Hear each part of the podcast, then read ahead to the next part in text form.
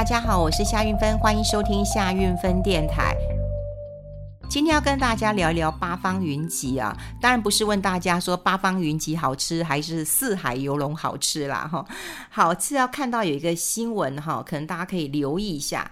也就是说，呃，这一阵子我们看到八方云集有两个新闻，第一个新闻它退出大陆市场了哈，那第二个就是它之前有呃这个合并了丹提咖啡，丹提咖啡我想很多人都知道哈，那它成立其实有二十九年了哈，那它也是国。国内非常呃这个本土哈，非常本土的一个咖啡品牌了哈。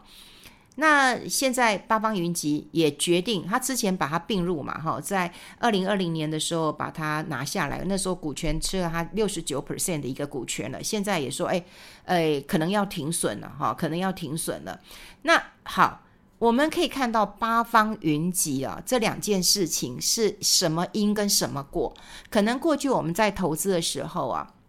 我们都会觉得说，哎，那我们投资应该投资一下我们看得懂的嘛，对，比方说，呃，这个八方云集，哇，他做锅贴，我看得懂嘛，对不对？然后他有做这个什么，嗯，白骨啊，梁社汉排骨，诶，是梁社汉没错吧？哈，对，梁社汉排骨，因为我我记得他的排骨啊，为什么叫 Buy Good？其实他的这个翻译翻的还还挺好的，所以我们只看到这些呃餐饮公司觉得我们是浅显易懂的，然后他挂牌了，那我们就观察他生意好不好嘛。如果生意好的话，那我去投资没有大问题嘛，对不对？那他生意不好，那我当然就是也会知道了哈。所以你会。觉得它是比较容易投资的，但我看到了八方云集这个呃新闻之后，我真的发现有些餐饮呃餐饮公司啊，大家一定要特别特别特别的留意，呃，他会在你挂牌之前，先透过并购，让他的营收获利变得很漂亮，哦，就是为了营收漂亮而已哦。那如果说今天经营的不好，他立刻也就说哦，那我不要了，对，我就不要了。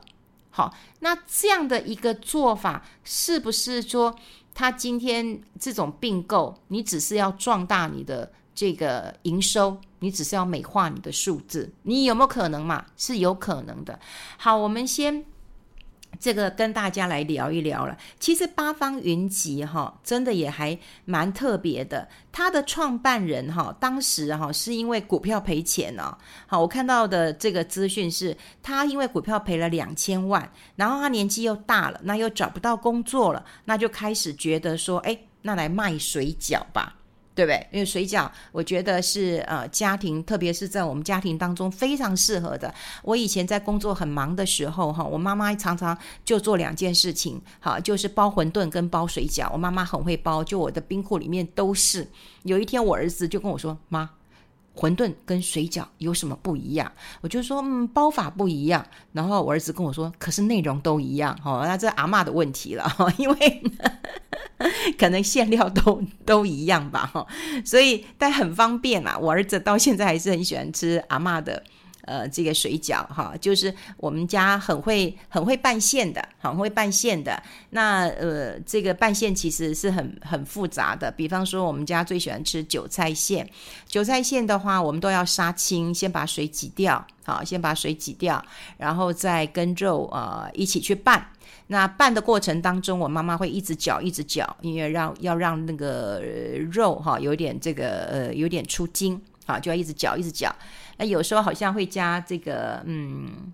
蛋吗？还是加什么？哎，这个我不知道，反正会加个秘诀哈，就会让那个肉吃起来是比较呃松软的哈，好吃的。那我们最常呃用的，大家会加葱啊，会加这个呃姜末哈，都会加，好，非常好吃哦。如果是高丽菜，一定加姜末。呃，如果是韭菜的话，嗯、就好像没有加。啊，对我妈的配料其实是非常非常的严格的，所以我们家不管是韭菜水饺或者是高丽菜水饺都非常好吃。那如果说一般包馄饨的话，我妈最简单的就是，呃，加葱啊、葱末跟肉就这样子而已哈。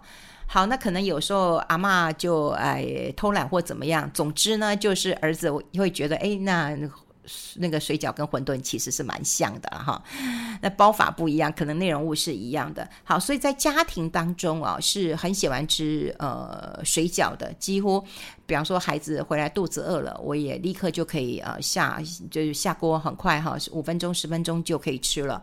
呃，然后我一个朋友在美国，他坐月子。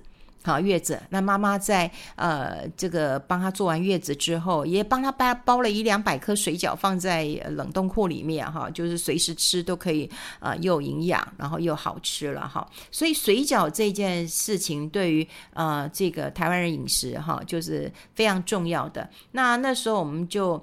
看到这个老板，哈，他因为股票赔嘛，哈，股票赔，他投资股票，他对股票本来就不熟悉，然后就一直买。那买完以后，他觉得说，那我跌跌了我就贪嘛，贪了以后他就在越贪越低，越贪越低，好。然后呢，他呃赔钱的时候，他自己讲过了，越赔钱他越想赢回来，哦，但是你越想赢回来，其实你就输，越输越多了哈。所以他呃他自己讲了，他说一晃眼十年就过去了。他什么都没赚到钱，然后四十七岁了，四十七岁了，四十七岁股票还赔了两千万，他觉得他的人生怎么办呐？哈，怎么办呐？所以他就开始卖水饺。这是八方云集啊，呃，刚开始的一个呃新闻啊。那这个新闻我们会觉得说很励志啊，他做的也很也很不错啊。可是后来我们有看到说，哎，这个。呃，大陆收了哈，大陆收了。那大陆收了，我觉得这大概就是封城疫情的一个呃关系啊。这其实我觉得它不是什么太大的一个新闻。你说台湾现在有很多的呃餐厅哈，这一两年因为疫情的关系撑不下去了，哈，所以就就关了。所以我觉得大陆这个观点啊，关店哈，这个新闻我觉得不重要。我觉得反而要很重视的是哪一个新闻呢？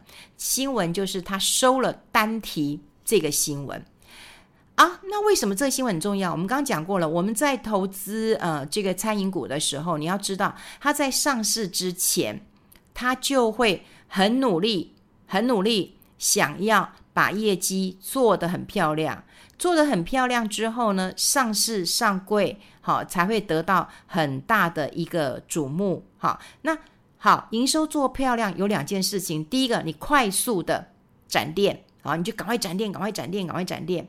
然后第二个，你就开始并购，好，你再开始并购。你知道吗？餐饮业哈，其实有个那个非常重要的特色，哈，就是开店的那个折旧费用。逐年摊提嘛，哈，逐年摊提嘛，哈。但是你营收是可以立即呈现的，营营收我收了钱就是我的钱嘛，哈。之前我们大家都跟你讲过了，在呃这个利基店，他就说我的摊提可以摊提十九年啊，是对，这就有点离谱。你摊提十九年，你知道摊到何何何年何时啊？哈，那营收这件事情是马上就会呈现的。你门庭若市，好，所以你积极的展店，你当然你的。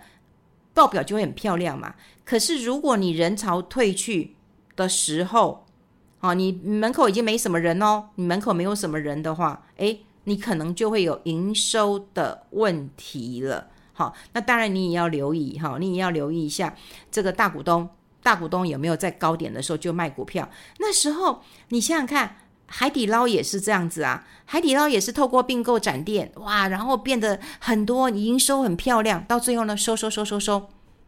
对，那这就是他会不会是在这已经有步骤了？我的意思是说，他是不是有脚本了？他在上市之前他就已经先要这样做了。所以，嗯，有一些哈，真的特别要留意一些，不管是餐饮的集团，他很容易用这一点来，我必须讲美化营收。美化营收之后呢，哎，把营收漂亮了，我股价就拉高了。然后呢，这些没有赚钱的，我可能要收摊了。那收摊之后呢，哎，怎么办？你收摊的可能小股东，或者是你还这个还搞不清楚状况的人，你可能就被套到啦。好，你就没有注意到了哈。那呃，我刚刚讲了，如果八方云集关了大陆的店不怎样，可是他那个单体。他接手不到两年哦，他要把它关了。好，他要把它关了。那你之前会不会太轻率的说要去并购？那你为什么要并购？你就是要让你的营收很漂亮。因为我今天只要多一点，多几家，我的营收就会漂亮嘛。好，营收漂亮是立刻起来，每个人都可以看得到的哈。那我们呃刚刚有跟大家讲过，是在二零二零年的时候呢，十月八号，那个水饺锅贴的连锁品牌八方云集，那么才取得单提咖啡六十九 percent 的股权。那单提咖啡其实是台湾真的很老字号的本土咖啡品牌。好，那单提一直要卖，一直要卖，一直要卖。那后来也没卖，讲了好几年了。后来是八方云集就看中了，就决定要出手了。结果出手之后，现在呢，问题来了。他们说丹提咖啡可能年底我就要收了，我就要关了。哈，因为它的营运啊不不怎么理想，大家都知道嘛。它这个呃疫情的一个冲击跟影响，那它又没有做外带。对吧？他只能内用，那你禁那当时禁止内用的时候，他也他也没有生意，对不对？那外带的也不多，那你叫他怎么活下去？所以一直收，一直收。我记得在中广那时候，呃，在农安街上面也有一家单提，很早就收了，好，很早就收了。所以单提咖啡有一些店都已经在收了哈。那八方云集当时就是在上市之前，好，在上市之前，然后就吞下了这家公司。好，吞下这家公司，当然，嗯，看上的还是还是它的那个点很多嘛。那我们刚刚讲过，你对于营收来讲是有帮助的，你每一个点都会有我的这个呃营收的帮助的嘛，哈。那八方云集其实它有非常多的连锁，比方我们刚刚讲的梁社汉排骨啦，哈，还有这个单提咖啡，单提咖啡还有四十一家，哎，好，那梁社和排骨也非常非常的多。好，那还有那个方珍苏食哦，这个我。就比较呃不清楚了。那说实在，很多的品牌都可以外带。好，如果有受到疫情的一个冲击跟影响的话，不管说那个排骨啊，或者是那个八方云集，都可以做外带。可是如果单提咖啡的话，它比较内用为主，好，那外带的也不多。那那那中国当然也是受到这个这个这个呃封城的一个影响，所以大家收营收很不好嘛。那台湾也一样嘛。好，台湾也一样，现在就看起来就要收了。那这个新闻反而可以，嗯，这个延伸出来，大家要留意一个什么点，就在于说我们在投资的时候啊，我们真的要要有长期的观察，这当然要有证据了，要有证要有证据。不过我们可以合理的怀疑，好，合理的怀疑，因为我我讲过了，投资这件事情最重要就是说你的你的触觉要打开。然后我可以合理的怀疑，到最后印证一下我的怀疑有没有错，对不对？我的怀疑有没有错？这才是投资嘛。呃，最近我才呃，就是很多人呃请我推荐书啊，我对于推荐书这件事情我还蛮。呃，这个谨慎小心的哈，也就是说，当然国外很多的翻译书都在讲一些呃投资理财的一个呃观念跟做法，观念跟做法，我觉得呃对就对哈，不对就不对，所以呢，你只要观念对，其实就 OK 了哈。那做法这件事情啊，你还是要有一些时间，有一些来呃这个验证的，好来验证的。所以我是觉得说，在投资的时候，你要有一个比较长期的观察。好，我现在只是没有证据说哦，你就是，因为它有关联性。好，我记得我们嗯、在节目当中有跟大家讲过一件事情，很多人在思考事情的时候呢，呃，你先看到关联性，关联性未必是因果，可是如果你把关联性变成是因果的话，那你的逻辑就会出很大的一个问题了。我现在只能够说它有关联，比方说开店多、并购多、营收会漂亮。好，但是我要讲。是因为营收漂亮造成股价上涨，股价上涨之后，大股东卖股票，卖完股票以后，小股东遭殃，这就是一个，这就是一个因果。那因果要有证据，如果你没有证据的话，你不可以随便说，因为人家又可以告你的，对？可是关联性我们先搜集，就是跟这个是有关联，这个跟这个是有关联的，然后到最后我们就可以把它整理出来。它的确哦，因为事实或者是数据是可以说话的，所以我们刚刚有跟大家讲，就是说，也许在中国它收掉了这个没什么，可是它把单体要收了，那你我的长期观察就会发现到说哈，有一些食品股在上上市之后都狂涨啊，哈，真的狂涨啊，哎，拜托啊，包括海底捞啊，包括广品都是这样子啊，狂涨啊，因为营收获利都不错。可到最后呢，收的收，并的并之后，股价就会下来。那这个时候你就要留意什么？大股东有没有卖？是卖的差不多了。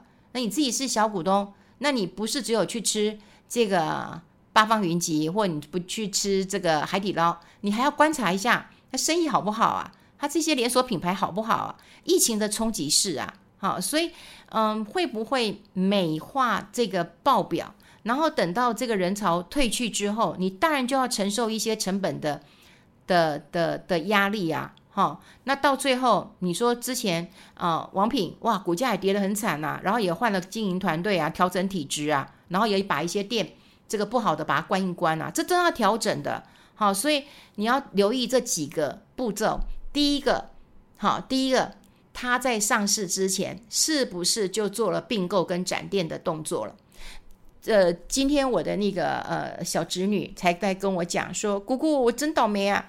我上个月呃才加入一个这个健身俱乐部，然后呢，呃呃，他跟我说现在可以买一送一，所以我就用我自己的钱，因为他已经研究所了，所以他有他他有赚钱了，他就说他买了课程，买了课程以后呢，这个立刻这个健身房就易主了，好，那当然新的老板就跟他讲说，你放心，这个我们都会会。会承认，但是我们现在内部要改装，所以他只能够下个月再去，所以我们要持续观察啊。就是现在有很多，要不就是他先收钱，先收了钱以后，他可能就倒了。好，那另外一个部分，我们刚刚讲会讲回来，就是说有一些他先展店，然后让营收做得非常非常的一个漂亮。好，然后呢，那当然疫情这个是不忍苛责，因为全世界不知道发生什么事情。可如果人潮散去，他对你这个没有兴趣了。好，对你这个品牌，对你这个吃的已经没有兴趣的时候，你就应该留意到了。然后你再观察一下股东有没有卖股票。对，那这些都是三部曲。好，很多的餐饮公司啊，虽然很容易看，但也很容易出现这个问题，而且其实出现的几率还蛮大的。所以我们一定要观察哈，这个八方云集啊，不关不关这个单题，这是一个很大的一个考验点。这也当然就是对一个嗯经营团队哈，他的呃有没有短线，或者是他怎么样调整体质啊，日后要好好观察的地方了。好，今天跟大家分享在这边，我们下次再见喽，拜拜。